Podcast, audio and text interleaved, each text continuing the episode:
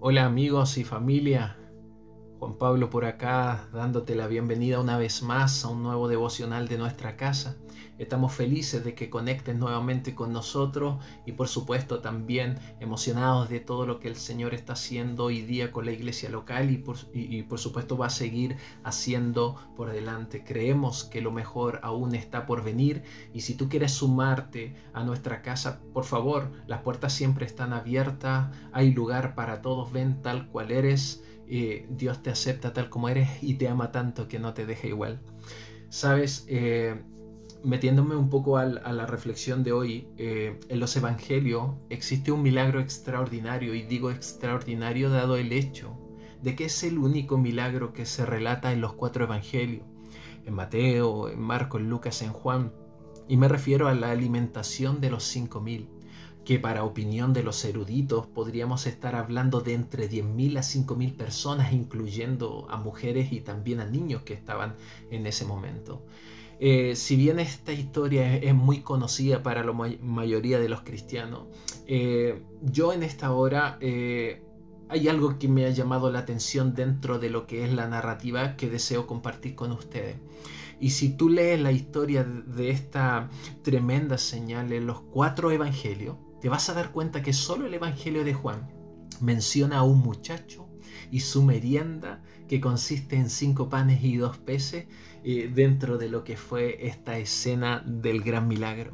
Y en Juan 6, del el versículo 8 y 9, dice, entonces habló Andrés, uno de los discípulos del Señor, el hermano de Simón Pedro, y dijo, aquí hay un muchachito que tiene cinco panes de cebada y dos pescados. Pero ¿de qué sirve ante esta enorme multitud? Es cierto que humanamente viéndolo, cinco panes y dos peces no eran nada para las necesidades de la multitud.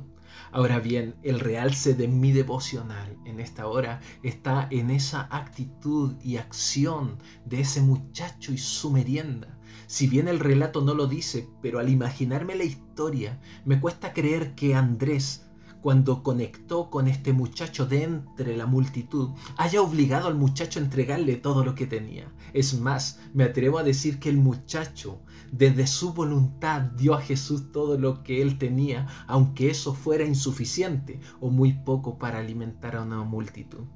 ¿Sabes? Cuando Andrés llega con los panes y peces a Jesús, Jesús los toma, acepta eso poco mira al cielo agradeciendo a Dios esa entrega y lo multiplica para que alcance y sobre. Y si tú puedes leer la historia, te darás cuenta que así tal cual sucedió un milagro extraordinario. Ahora, permíteme darle un poco de profundidad a esto, haciendo aplicación para nuestra propia vida. Y con esto hacernos ciertas preguntas. Por ejemplo, ¿crees que Jesús ¿Es digno de confiarle nuestra vida? ¿Pusiste toda tu vida y posesiones en manos de Dios?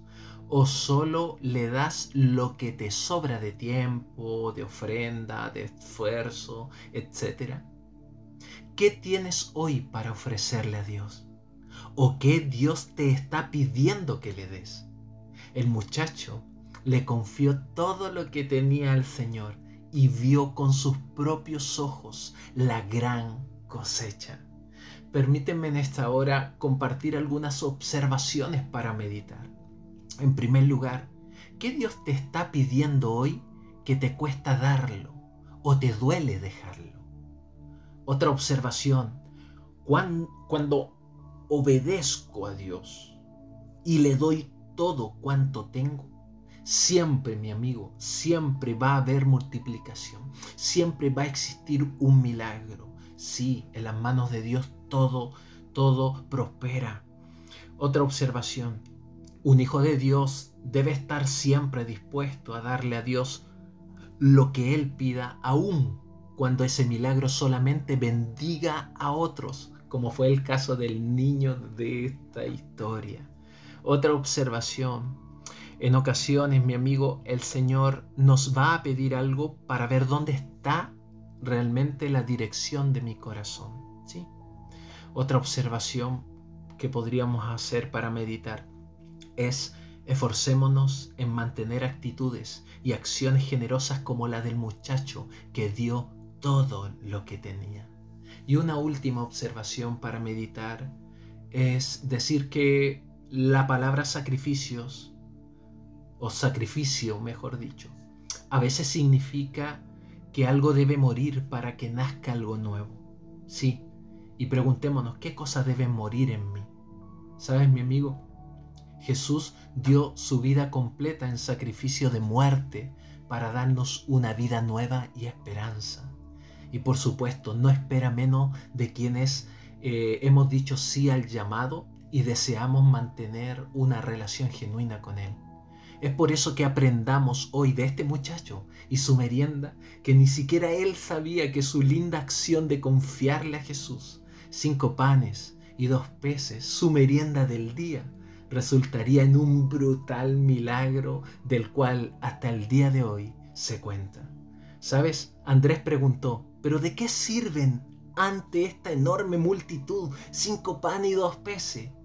¿Sabes? Y yo te digo, de mucho, de mucho sirve si los pones en la mano de Jesús. Mi amigo, con Dios nadie pierde, puedes confiarle toda tu vida a Jesús. Espero que esta reflexión sea de bendición y no olvides, seguimos juntos.